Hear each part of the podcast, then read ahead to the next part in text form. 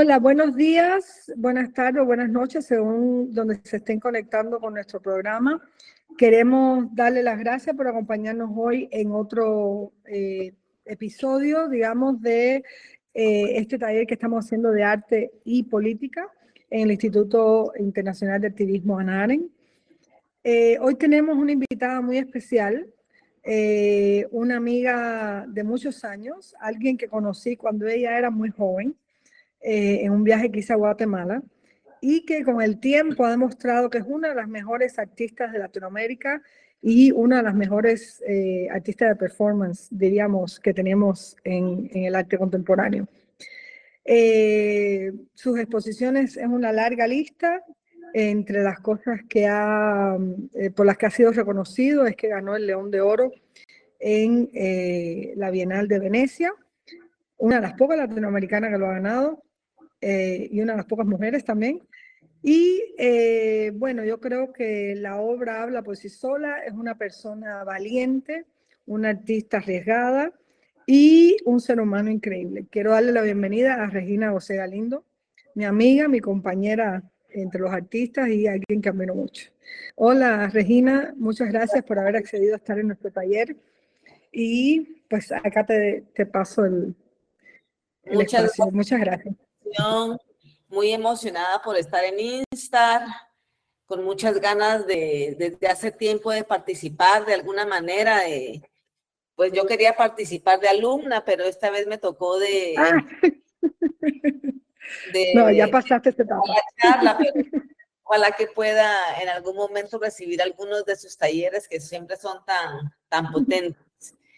Pues yo les voy a presentar, hacer un recorrido por mi trabajo de los últimos 25 años, hablando un poco sobre los pilares que más me interesan, que ha sido el género. Eh, básicamente la violencia de género ha sido uno de los issues, uno de los temas que más he tratado desde mi trabajo como poeta y desde mi trabajo como artista con el cuerpo.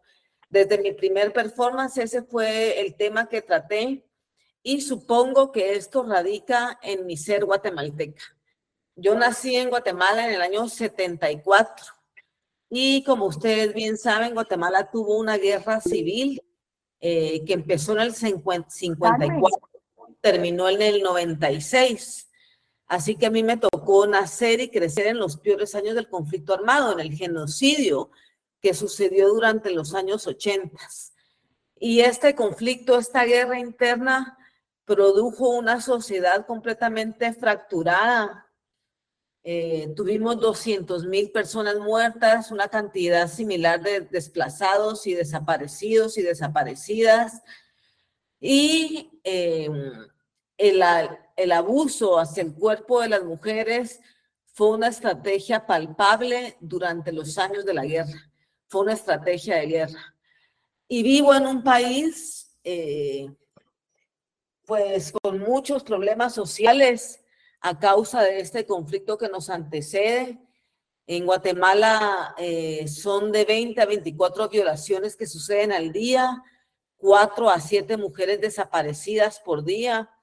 Así que hablar de estos temas nunca está de más y especialmente porque el feminicidio y los abusos de género hacia nuestros cuerpos, hacia nuestros cuerpos, es un problema que no solamente sucede en Latinoamérica, sino en todas las partes del mundo.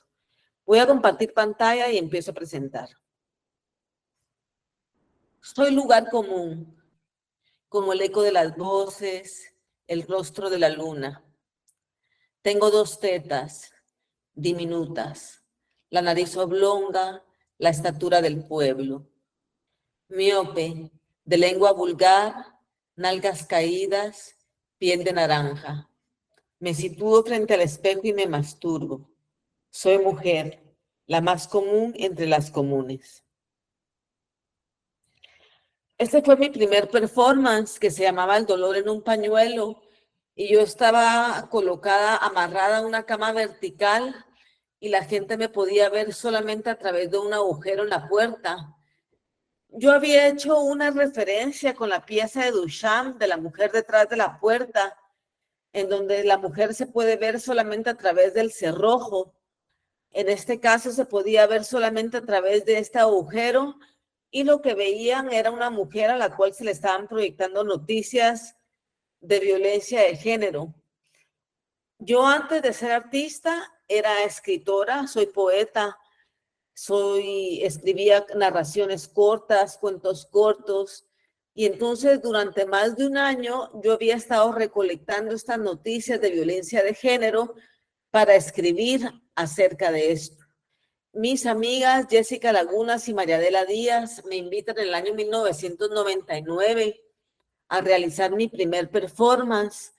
Eh, yo no tenía ideas claras eh, de lo que era el arte contemporáneo y sin embargo en el año 1999 sucedieron una serie de eventos en Guatemala que me abrieron los ojos y me abrieron el camino para yo ser artista. Eh, había un grupo de artistas llamado SPY, Proyecto de Arte Independiente, donde habían artistas ya establecidos, estaba Aníbal López, Darío Escobar, Diana de Solares, María Dolores Castellanos, Marion Reinhardt, y ellos lo que hacen es invitar a tres artistas jóvenes, muy jóvenes en mi caso, no tenía ningún proyecto en mi pasado, solo tenía poesías escritas y nos dan la oportunidad de poder presentar nuestras ideas. Y esto fue un parteaguas para mí. Em, a partir de este primer performance, yo reconozco que el, que, el primer, que el performance es un medio en el cual yo puedo laborar, es decir, tenía una serie de ideas y expresiones y motivaciones y cosas que decir me sobraba la rabia, me sobraba el impulso. Y de cierta manera, cuando conozco el performance, me doy cuenta que la palabra ya no me basta para poder expresar todo lo que llevo dentro. Así que decido eh, utilizar el cuerpo como medio. Esta slide es muy importante porque nos cuenta un poco el paso del tiempo. 30 violaciones en solo dos meses un titular en la actualidad diría 24 violaciones en un solo día. Para eso sirve el arte, para también contar qué es lo que sucede con el paso del tiempo. En este caso específico en Guatemala, pues la situación ha ido de mal en peor, pero también podemos hablar de que hay una cultura de denuncia que ha crecido en el 2008 existe en Guatemala, aparece en Guatemala, se construye en Guatemala una legislación de género, la ley de feminicidio, que es una ley que es de las más actuales y potentes de toda la región latinoamericana y del mundo. De hecho, en España, Italia y en algunos otros países han pedido asesoría, legislativas en Guatemala específicamente sobre esta, estas causas. Y lo que sucede es que el sistema legislativo no está adaptado para las leyes. Seguimos trabajando con legisladores y legisladores de la época del conflicto armado, gente apegada a los militares eh, que se encargan de mantener en corrupción y en el, en el peor estado a este país llamado Guatemala. Y entonces estas legisladores y legisladores, a pesar de que contamos con la ley, no hacen uso de esta legislación. Y el 99% de los casos de violencia de género quedan en la impunidad. Esto es simenoplastía, es el año 2004 y yo encuentro una notita en un periódico donde ofrecía devolver la virginidad. Yo voy a esta clínica, encuentro que es una clínica donde se practican abortos clandestinos y también se practican este tipo de operaciones, que no era una himeneplastía como tal. Este es un procedimiento prohibido en Guatemala. Es legal en los Estados Unidos, pero no en mi país y en Guatemala no se ejecutaba una himenoplastía como tal, una regeneración del himen, sino se cortaban los labios menores y se cerraba el introito vaginal para que cuando hubiera penetración hubiera dolor. Em, y cuando estoy produciendo el proyecto en la clínica, me topo con mujeres de clase media que querían casarse y tenían que operarse para poder acceder al matrimonio porque ya no eran vírgenes y sus prometidos pensaban que ellas todavía mantenían este estatus. Es decir, Guatemala es un país súper machista que sigue exigiendo la virginidad como estatus para el matrimonio, pero estaba sucediendo una segunda situación terrible que era estas operaciones se ejecutaban sobre el cuerpo de mujeres jóvenes o niñas que estaban en el negocio de la trata. Se les operaba para poder ser revendidas una y otra vez como mujercitas o niñas vírgenes. Em, en este caso, en esta pieza que fue tan dificultosa, tan difícil para el cuerpo, que era tan riesgosa, pues hice una preproducción muy profunda. El performance requiere mucha, mucho cuidado, em, requiere muchos pasos que cuidar antes de realizarse requiere preproducciones muy pensadas, muy reflexionadas, muy concisas, muy precisas. En este caso, yo hablé con mi ginecólogo, le comenté lo que iba a hacer. Él, por, por supuesto, su primera reacción fue decirme, estás loca, no lo hagas, pero él sabía que yo era artista, que lo iba a hacer. Así que lo que me ofrece es, después de tu himenoplastía, por favor, pasa por mi clínica para que yo pueda reconstruir o entender qué es lo que te hicieron. Y fue la mejor decisión que yo pude tomar cuando yo salgo de la hemenoplastía, me estoy desangrando, voy inmediatamente con a la clínica de mi ginecólogo y el problema era muy sencillo. Cuando me cortan los labios menores me dejan un punto abierto y por ese punto me estoy desangrando, así que lo que él hace es suturarme perfectamente y me reconstruye de cierta manera la vagina para que mi posoperatorio fuera menos traumático. Cuando hice la obra en el año 2004 en Guatemala y que se presenta la obra, no causó mayor alboroto. Pasó de noche. No es hasta el año 2005 que la presento en la Bienal de Venecia y eh, se habla de la pieza, rebota en Guatemala como un eco porque yo me gano un premio con esta pieza. En Guatemala se abre una investigación sobre este tipo de operaciones. Yo mantengo mi promesa con, con el doctor que me hizo la operación. Yo nunca doy su nombre ni el número de su clínica, que fue el, trato que tenía con el médico que me operó. Pero el Ministerio Público sí llega a cerrar algunas de estas clínicas que existían en la zona central de la ciudad de Guatemala. Esto es Perra. El año 2005 aparecen un grupo de mujeres asesinadas a las que previamente les han marcado con un cuchillo la palabra perra. Malditas perras o muerta todas las perras. Así que lo que yo hago es tomar el poder y la fuerza con mis propias manos y me escribo la palabra perra en mi pierna izquierda. Hay un violador entre nosotros, vestido de civil, bien peinado, bien perfumado, bien portado. No lleva la vela en la frente, bromea de vez en cuando y cae bien.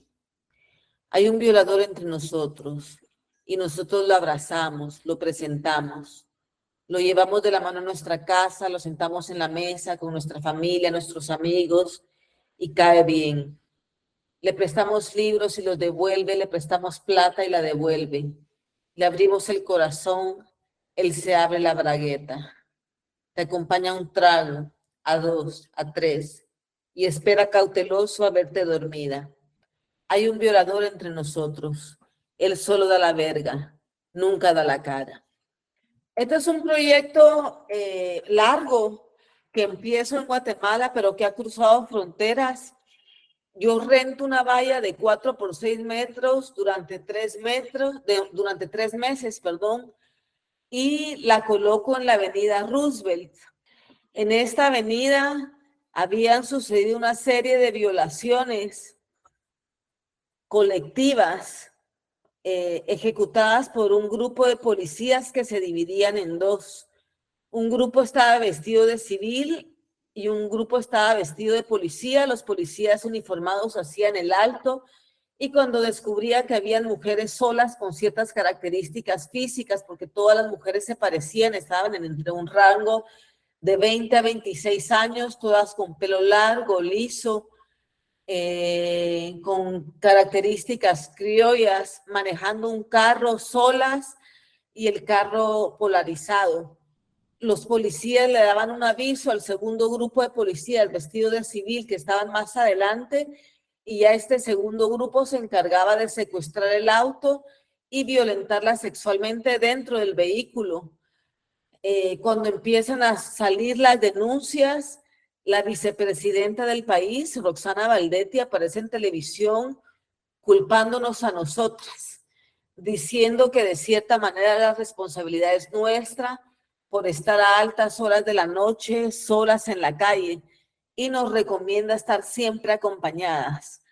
Las altas horas de la noche eran de las 7 de la noche a las 10 de la noche, que es la hora que las mujeres salen de sus trabajos o de la universidad, y era la hora en que sucedían las violaciones. Mi reacción entonces es rentar esta valla y lo, colocarla en la avenida donde suceden estos abusos. La coloqué también en el Ecuador, en unos cubos instalados frente a iglesias, o edificios institucionales del gobierno. La colocamos en España, en MUPIs y en Uruguay hicimos pintas en el espacio público. Esto es Uruguay. Y yo tenía una impresión muy alta de Montevideo, de Uruguay, un país del segundo mundo, Mujica, un país desarrollado con un nivel de educación muy alto, y me topo con una noticia que verdaderamente me rompe, que no, no lograba entender cómo un país tan desarrollado podía tener tan altos índices de violencia de género. Cada 14 minutos se recibe en Uruguay una denuncia de violencia de género. Es decir, que el problema no está en la educación como tal, sino en la educación patriarcal que sigue siendo el estatus normal de los países de todo el mundo. La educación patriarcal que nos enseña y nos muestra desde que son niños que los cuerpos de las mujeres están para ser utilizados, violentados o torturados, que están al alcance de cualquiera. Pues esta noticia me, me toca muy dentro y lo que yo hago es colocar una sirena de guerra que se activa durante 14 segundos cada 14 minutos en Montevideo, en el espacio público. Y la sirena tenía un pequeño mensaje, un pequeño cartel que decía, se recibe en Uruguay una denuncia de violencia de género cada 14 minutos. Este es un trabajo tremendo, de los trabajos más duros que he realizado en este país de los que más me tocan y de los que más me hacen sufrir cuando los pienso. Se llama Las escucharon gritar y no abrieron la puerta. En el año 2017 sucede un crimen de Estado en Guatemala. Hay un grupo de niñas que viven en un hogar, hogar virgen del refugio, y este hogar las protege y en este hogar viven niñas que son recogidas de sus propios hogares porque en sus propios hogares sufren violencia sexual. El Estado toma a estas niñas y las ampara y las, ¿verdad? Las metía en un refugio para alejarlas del peligro de sus propios hogares. Y sin embargo, lo que está sucediendo, porque esto fue la punta del iceberg, en los refugios en Guatemala refugios que están a cargo del Estado. En este caso, el refugio, el hogar virgen del refugio estaba a cargo de la esposa del presidente Jimmy Morales. Y lo que sucedía es que dentro del refugio las niñas eran tratadas sexualmente dentro de un sistema élite, dentro de ministros, militares, las niñas a altas horas de la noche eran sacadas del refugio y eran violentadas sexualmente. Así que las niñas hacen una huelga dentro del refugio, logran escapar del refugio el 7 de marzo del año 2017. Este es el rostro de las niñas que vivían en el refugio oscilaban entre los 13 y 16 años de edad. Las niñas escapan del refugio, el gobierno lanza o saca a los antimotines a las calles a buscarlas, logran interceptarlas a la una de la mañana en un barranco donde están escondidas. Y esa es la última escena que nosotros logramos ver por las redes. La noticia se viralizó del escape de estas niñas. Estas niñas estaban transmitiendo vía directo, vía Twitter, vía Instagram, eh, su huida y estaban denunciando las razones de su huida. Algunas de ellas estaban embarazadas por las violaciones a las que constantemente eran sometidas, además de una serie de maltratos y falta de comida y abusos que sucedían dentro del refugio. Pues la última imagen que vemos es un video de ellas en el barranco rodeada de policías y una de ellas le dice a las demás, mucha, ya no lloremos, mejor cantemos. Y las niñas empiezan a cantar una canción del Buki. Esta canción de Si no te hubiera sido, sería tan feliz. Y esa trágica imagen de estas niñas cantando en medio del llanto, rodeadas de policías, es lo último que vemos. La noticia nos cuenta que las niñas son devueltas al hogar encerradas en una pequeña habitación de cuatro por seis metros. Ahí pasan todo el resto de la madrugada y al día siguiente dentro de la habitación donde hay encerradas 56 niñas, se da un fuego y el fuego las quema vivas a lo largo de nueve minutos y las autoridades del refugio las mantienen encerradas, no les quitan la llave y las escuchan agonizar y gritar a lo largo de nueve minutos y no les abren la puerta. Dentro de este grupo, 41 niños pierden la vida quemadas vivas y el resto quedan con cicatrices de las cuales nunca, nunca se van a recuperar. Unos meses posteriores a este crimen de Estado tremendo que sucede un 8 de marzo para para más dolor, el día que celebramos o conmemoramos el Día de la Mujer, el Día de la Lucha de la Mujer, estas 41 niñas son quemadas vivas por el Estado guatemalteco. Este hecho nos paraliza a todas las mujeres en Guatemala. Sufrimos demasiado por este acontecimiento, sabíamos que era un crimen de Estado, y no sabíamos por dónde denunciar o cómo unirnos a la denuncia o al dolor de estas madres que habían perdido a sus hijas en un resguardo del Estado. Niñas doblemente violentadas por sus hogares y por el Estado.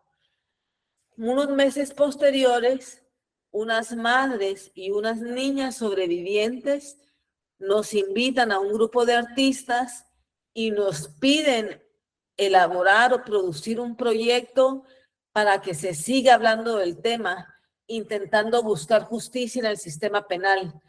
Desde el 2017, el juicio ha estado abierto y ha sufrido una serie de negligencias y paros y altos para que el juicio no suceda, para no que el juicio no recaiga sobre los responsables que llegaría hasta la presidencia, que en ese caso era Jimmy Morales.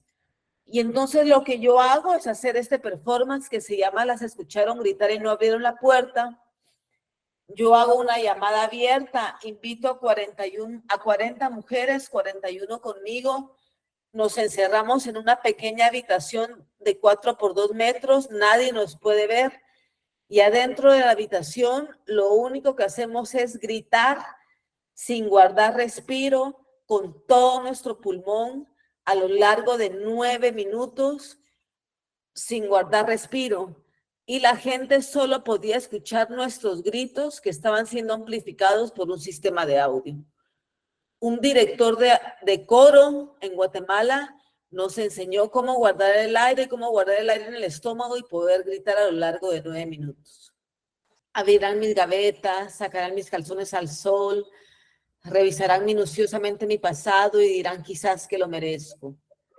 Cada periódico hará un despliegue de mis defectos, mis vicios, mis fallas y dirán quizás que lo merezco. Se desnudaba con demasiada facilidad, dirán algunos, fumaba marihuana, dirán los otros. Saber en qué estaba metida, dirá fulanito, saber qué debía, dirá menganito. Se acostó con el que ahora es mi esposo, dirá la sutana, era una puta, dirá la fulana, una loca, pensará merengana. Una comunista que afirmaba el genocidio, escribirá Perengano. Una vergüenza para el país, apuntará Perenseco. Una cualquiera denunciará al policía. Tenía las uñas mal pintadas de rojo y una horrible telaraña en la parte de atrás. Una marera, concluirá el fiscal. Tenía la pierna tatuada con sopilotes y una horrible telaraña en la parte de atrás. Alguien localizará mis antecedentes penales en la comisaría de Santa Catarina Pinula y esa será mi perdición. Dirán entonces que era una paria, una delincuente, una mala semilla, una drogadicta. Las señoras en su casa dirán que fue lo mejor para Guatemala. El envidioso se alegrará, se alegrará en secreto con la noticia y unos cuantos que me quisieron no dirán nada. En mi entierro, mis tres hermanas limpiarán sus lágrimas y limpiarán mi nombre. Dirán que es mentira, que Regina nunca estuvo vinculada al PRI, que no fue una puta, ni una loca, ni una vaga, ni una maleante, ni una bandida, ni una terrorista, ni una delincuente, ni una padre, ni una asesina, ni una ladrona, ni una extorsionista, ni una drogadicta, ni una vendida, ni una comunista, ni una criminal, ni una marera. Dirán que Regina fue su hermana y que fue buena. Y de ti, ¿Qué dirán de ti si un día apareces muerta? Este es un proyecto que se llama Presencia. Y yo conseguí 13 vestidos de 13 mujeres asesinadas y los vestí, los usé durante 13 días, dos horas cada día. El performance en su forma era muy sencillo. Yo estaba de pie con la ropa de las mujeres asesinadas y entregaba una hoja con la historia de vida de las mujeres tratando de romper un poco con el estigma de que las mujeres que sufren violencia es porque en algo estaban metidas. Al contar su vida, demostrábamos que eran mujeres en su cotidianidad, mujeres normales como nosotras, como yo, como tú, y demostrábamos y contábamos su vida siendo trabajadoras, maestras, compañeras, esposas, madres, hermanas, ciudadanas, desde una posición no de la revictimización, sino en búsqueda de justicia. Sus familias me prestaron directamente los vestidos que ellos habían guardado para rememorar, los vestidos que tenían guardados como tesoros para recordarlas, para olerlas, para pensarlas. Este es el vestido de Zaira.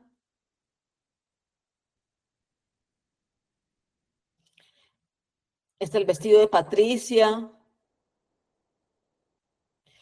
Lo que sucedió en algunos días y fue muy duro para mí porque yo no lo tenía contemplado. Yo estaba jugando mi rol de artista, de artista de performance. Y yo en un performance nunca dejo ver mis emociones. Siempre estoy en un rol neutral, viendo un punto fijo y no dejo que mi historia personal se deje escurrir a través de la imagen que proyecta mi cuerpo. En este caso, la historia fue distinta. Los 13 días que yo usé el vestido, lloré. Era muy difícil mantenerme cuerda y sobria a lo largo de estas dos, dos horas que yo tenía puesto el vestido. Pensaba en las historias, pensaba en las vidas, en sus muertes violentas, porque todas habían sufrido una muerte espantosa. Pero lo más duro que me sucedió es que algunas familiares, algunos familiares, algunas amigas o amigos se acercaban a mí, me abrazaban, me besaban, me hablaban como refiriéndose a sus muertas.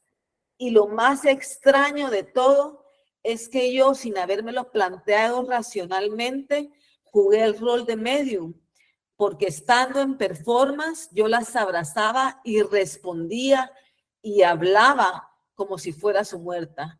En el caso del vestido de Patricia, yo hablaba con su hija y le pedía que dejara de sufrir, que siguiera adelante con su vida, que yo estaba tranquila, que yo estaba en un lugar seguro y que ella tenía que continuar. Ella me decía, mami, te extraño, mami, te amo, y me abrazaba y me besaba. y yo correspondía a sus gestos. Y esto me sucedió a lo largo de varios días. Fue el momento, los momentos más duros. Este es el vestido de Dorita, una niña con síndrome Down que fue violentada sexualmente por cuatro agresores. Entraron a su casa, violentaron a su mamá y a la niña, luego las torturaron con un alambre de púas, las amarraron y las torturaron a la madre creyendo la muerta la tiraron en un barranco y a la niña le prendieron fuego a la casa y la quemaron viva. La madre sobrevivió la tortura en el barranco, pidió ayuda y logró identificar a los agresores, que eran cuatro vecinos que cometieron el crimen con la única intención de robar unas gallinas que la señora tenía a pesar de haber reconocido a los criminales y haber tenido el semen de los cuatro hombres sobre su cuerpo, su niña y ella, el caso quedó en la semi-impunidad porque solo dos agresores fueron, fueron encontrados culpables.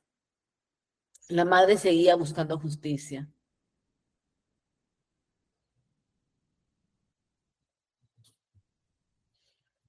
Este es el vestido de Flores, una francesa que cometió el error de enamorarse de un hombre guatemalteco que la acosó, era su novia. Cuando ella se da cuenta que él era muy celoso, decide dejarlo y regresar a Francia, pero comete el error de avisarle. Ella compra su pasaje para regresar a Francia y un día antes de su vuelo va a la casa del agresor a despedirse.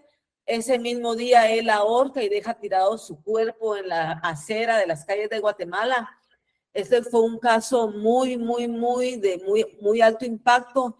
Inclusive el gobierno de Macron exigió al gobierno de Guatemala una aclaración del caso, pero la impunidad en Guatemala es más fuerte que nada y el caso sigue en la impunidad. Este es el vestido de María del Rosario.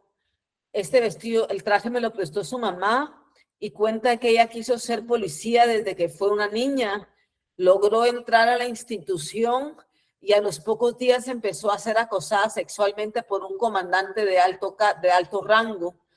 Ella pone una denuncia por, por acoso sexual y por violencia dentro del, del, de las oficinas de la policía y es asesinada dentro de la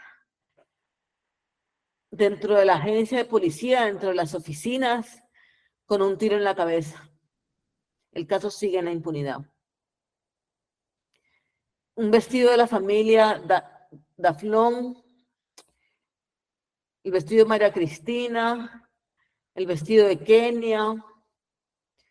Este es el vestido de Karen Lisset.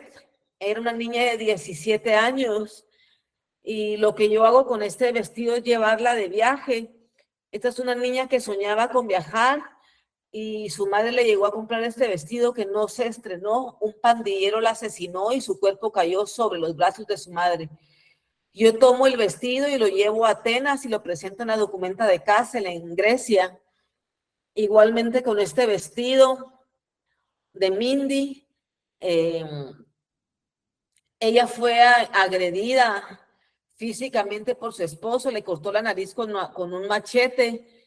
Ella lo denuncia, logra eh, llevarlo a la cárcel, eh, consigue financiamiento de varias instituciones de ayuda humana, logra reconstruirse el rostro y la Fundación Sobreviviente. Es una institución que ayuda a mujeres en casos de peligro, le consigue un salvoconducto para que se vaya a vivir a España, Madrid, junto con su hijo. Nuevamente ella comete el error espantoso de ir a prisión avisarle a su victimario de que se va a vivir con el hijo de ambos a España y él desde la cárcel da la orden de que la violenten sexualmente y la torturan. El cuerpo de ella aparece en pedazos sobre un río de aguas sucias a los pocos días. Y entonces yo cumplo su último sueño, cojo su vestido que presta su madre y lo llevo a Madrid y la presento en Madrid.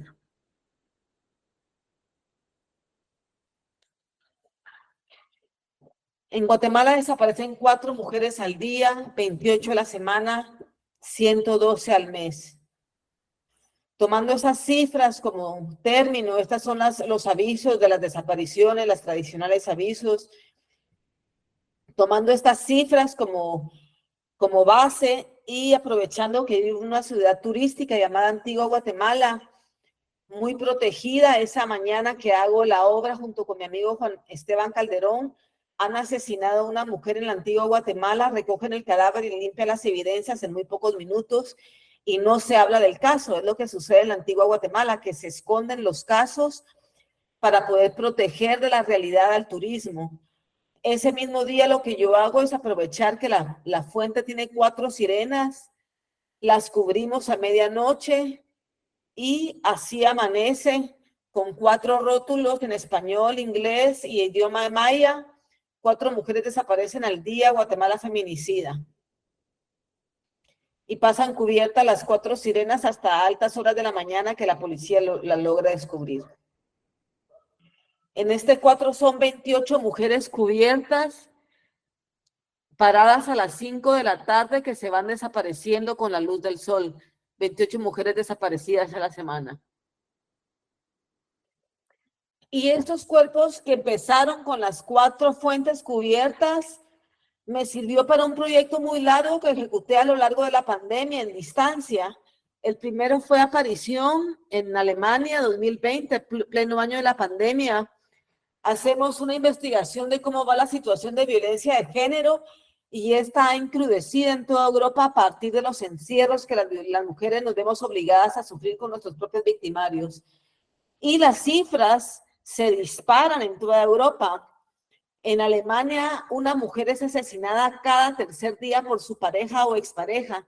Crímenes cometidos dentro de la sociedad alemana, no son crímenes cometidos dentro de población migrante. Y entonces en el performance, una mujer aparece en el espacio público cubierta cada tercer día. Esto es, esto es España. Perdón, esto es España.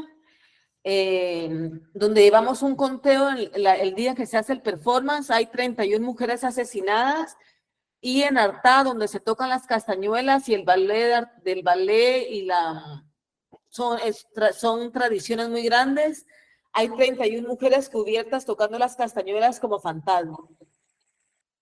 Esto es Italia, 34 mujeres asesinadas del día de, primero de enero al día del performance, 34 mujeres cubiertas cantando una ópera de Puccini que es un alimentar.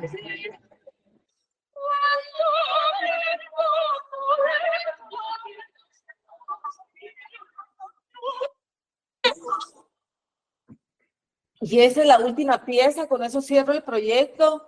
Estamos en España, 34 mujeres asesinadas del 1 de enero al 24 de junio que se realiza el performance y hay 34 mujeres cubiertas bailando flamenco fantasmas expresando su dolor desde otro mundo. La violencia de Estado ha sido otro de mis grandes temas. Por supuesto, soy guatemalteca. He trabajado con una abstracción de una bandera negra guatemalteca, blanco y negro, y la he utilizado en diferentes formas. En este performance, Guatemala Feminicida, hago un recorrido por las calles de Guatemala y voy llevando una, arrastrando una bandera, una abstracción de una bandera, como trapeador limpiando las calles de este país misógino. Y una bandera de cuatro por seis metros elaboro que coloco en los meses de septiembre la independencia en diferentes lugares y la bandera participa en varias protestas contra la impunidad en Guatemala hasta el año 2018 en donde logramos izarla en el, en el, en el asta del Parque Nacional. Por cada milpa que tú quemes, nosotros sembraremos 100 semillas. Por cada feto que tú mates, nosotros criaremos 100 hijos. Por cada mujer que tú violes, nosotros tendremos 100 orgasmos. Por cada hombre que tú tortures, nosotros abrazaremos 100 alegrías. Por cada muerto que tú niegues, nosotros tejeremos 100 verdades. Por cada arma que tú empuñes, nosotros haremos 100 dibujos. Por cada bala perdida, 100 poemas. Por cada bala encontrada, mil canciones. Este es un poema que le escribo a Ríos Montt. Es un militar que estuvo en el gobierno en el año 80-82. No fue un dictador porque estuvo solo dos años en el gobierno y sin embargo durante sus años de gobierno se cometió las más grandes barbaries en mi país. Él fue acusado por genocidio en el año 2013 y fue culpable, encontrado culpable por la muerte de más de 200 mil personas. En el año 2003, él es presidente del Congreso y logra modificar las leyes para ser candidato presidencial de nuevo. El día que él hace ese aviso, yo hago este performance, salgo a las calles del al espacio público y hago una caminata desde la Corte de Constitucionalidad al Palacio Nacional, que era el camino que él quería retomar para ser presidente de nuevo. Y voy dejando un recorrido de huellas de sangre humana a mi, mi pasar como memoria de todas las personas que perdieron la vida durante el genocidio. Voy a correr un poquito porque me queda poco tiempo, así les, les, puedo, les puedo mostrar más cosas. Esto es mientras ellos siguen libres y yo tomo como partida, punto de partida mi nacimiento, la obra de Frida Kahlo, para hablar del genocidio durante el genocidio lo que sucedía es que el ejército llegaba a las comunidades indígenas y dividía a los hombres de las mujeres y dividía a las mujeres embarazadas del resto de mujeres. Las amarraban de esta manera según miles de testimonios y procedían a violentarlas sexualmente entre 15 o 20 soldados para generar en ellas abortos e infecciones muy grandes que no les diera la oportunidad de procrear más vida en un futuro. Es decir, era una estrategia de genocidio. Y yo estoy amarrada a este catre en posición de violación con estos cordones umbilicales reales que conseguí en una clínica clandestina de abortos. Este es un testimonio importantísimo que se escuchó durante el juicio por genocidio contra Ríos Montt. Un militar protegido cuenta cómo el Estado, el ejército llegaba a las comunidades indígenas con una máquina retroexcavadora. El ejército primero quemaba las cosechas, mataba a los animales, después violentaba sexualmente a las niñas y mujeres y posteriormente asesinaban a toda la comunidad. Y los cuerpos eran tirados en estas fosas inmensas que ellos mismos preparaban con estas máquinas retroexcavadoras. Este testimonio fue importantísimo porque quedó demostrada la intencionalidad del Estado de matar a, los pueblos. Llegaban a los pueblos con la intencionalidad de masacrar y por eso llegaban la máquina retroexcavadora. Yo hago una fosa inmensa de 4 por 5 metros y me quedo sostenida en ella en posición de resistencia. Podría tener una lectura también de defensa del territorio con todo lo que está sucediendo en la actualidad, de robo y despojo de territorio y de agua que las comunidades mayas defienden con su vida. Esto es suelo común, lo hago en Ljubljana. Cuando me invitan, yo hago una investigación y me topo con la nota de que encontraron una fosa común con más de 5.500 cuerpos de soldados nazis jóvenes. Y lo que al acuerdo que llega el gobierno alemán y esloveno es de cerrar la fosa y seguir adelante. Esto me da a mí la certeza de que todos los países están construidos sobre la muerte y el despojo, no solamente el tercer mundo. Así que hago esta pieza que se llama Suelo Común, todos caminamos sobre la muerte. Y yo estoy dentro de una fosa en el, en el suelo y la gente tiene que caminar sobre mí para poder avanzar limpieza social, recibo un baño de presión como el que reciben las personas que ingresan a presión. O, y este baño fue dado por un bombero real. Yo tomé la idea de unas manifestaciones en París, en donde los manifestantes eran calmados por unas mangueras a presión dadas por los bomberos. Entonces yo le pido ayuda a este bombero que realice conmigo esta acción. En confesión, contrato un voluntario para que practique conmigo el waterboarding, que es una estrategia para obtener información a personas torturadas, víctimas de los Estados Unidos como sospechosos de terrorismo. Este es un performance que hago con mi boca. Se llama saqueo, looting. Y yo tenía una boca perfecta, sin ningún relleno, y la tomo como metáfora de las tierras vírgenes y llenas de minerales y ricas de Guatemala.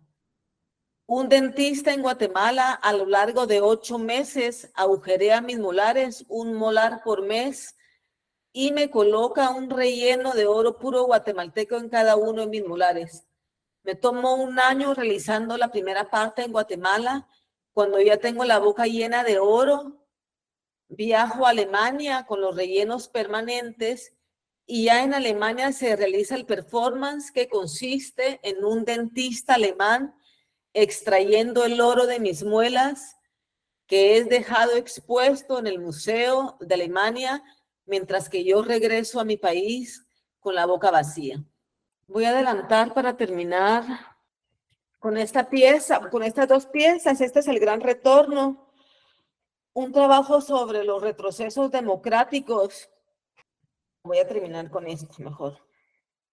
Estamos hablando de saqueos, de, de industria minera, industria extractiva, que son los grandes enemigos de Latinoamérica en esta época, eh, Guatemala está sufriendo muchísima persecución para las activistas y defensoras de la tierra, del agua. Están siendo criminalizadas y criminalizados. Están siendo llevados a prisión, cumpliendo penas, siendo presos políticos y siendo asesinadas. Muchas personas han sido asesinadas por el simple hecho de defender el río, el agua, la tierra. Y en el año 2021 un activista muy conocido llamado Abelino Chupcal se acercó a mi casa. Yo estaba muy impresionada por su visita. Se acercó con Andrés Sierra Cano, otro activista, defensores del territorio, y llegaron a mi casa con la propuesta de invitarme a unirme a su lucha a través del arte. Lo que me comentaban es que la lucha estaban, los activistas estaban muy criminalizados, estaban siendo encarcelados, la lucha estaba siendo muy cansada, agotadora. Cuando hacían un plantón o una marcha en el espacio público, eran detenidos y llevados a prisión y me preguntaban de qué manera, si a través del arte podíamos hacer una propuesta, una, un performance de lucha en donde las activistas y los activistas no fueran criminalizados e hicimos ríos de gente. Allí donde un río, allí cantemos. Y lo que hicimos fue formar ríos en donde alguna vez pasó el río que fue secado o desviado por la industria minera. Realizamos ocho ríos, el río más grande de 1.500 metros, lo hicimos con más de 2.000 personas participando, eran comunidades ya organizadas de defensa del territorio.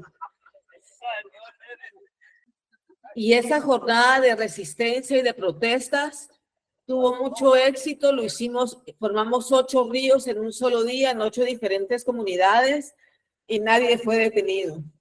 Y esta es una pieza muy importante para mí, aprendí una gran lección porque trabajé con mujeres y hombres ya organizados en la lucha y la gran lección que yo obtuve fue que todas ellas y ellos luchaban desde la dignidad y la alegría y me enseñaron otro camino para, para en mi búsqueda de justicia, que se puede seguir luchando desde la alegría, desde el gozo y de la resiliencia.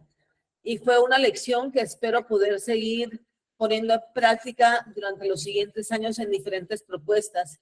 No todo tiene que surgir del dolor. La lucha también puede surgir desde la alegría y el gozo. Y con eso cierro la presentación y abro para que podamos platicar, que me hagan preguntas. Muchísimas gracias, Regina, por compartir tu trabajo y además por demostrarnos el valor de la persistencia durante tantos años eh, y por mostrarnos también la poesía, que además de ser poeta, la ejerces en tu obra visual. Y eh, nosotros ahora vamos a cerrar el programa al público y nos quedamos dentro los talleristas conversando contigo y trabajando contigo. Quiero darle las gracias a todas las personas que vieron el programa, recordarles que la semana próxima a las 3 de la tarde va a estar Fabiana Rodríguez, una artista y activista por los derechos de los migrantes en Estados Unidos. Eh, y como siempre, síganos por todas nuestras redes y escuchen las versiones de estos proyectos por Spotify, donde tenemos parte ese de todo nuestro archivo en, en versión eh, oral, eh, en versión audio. Muchísimas gracias, Regina. Y bueno, ahora nos quedamos acá. Gracias a ustedes y los esperamos la próxima semana.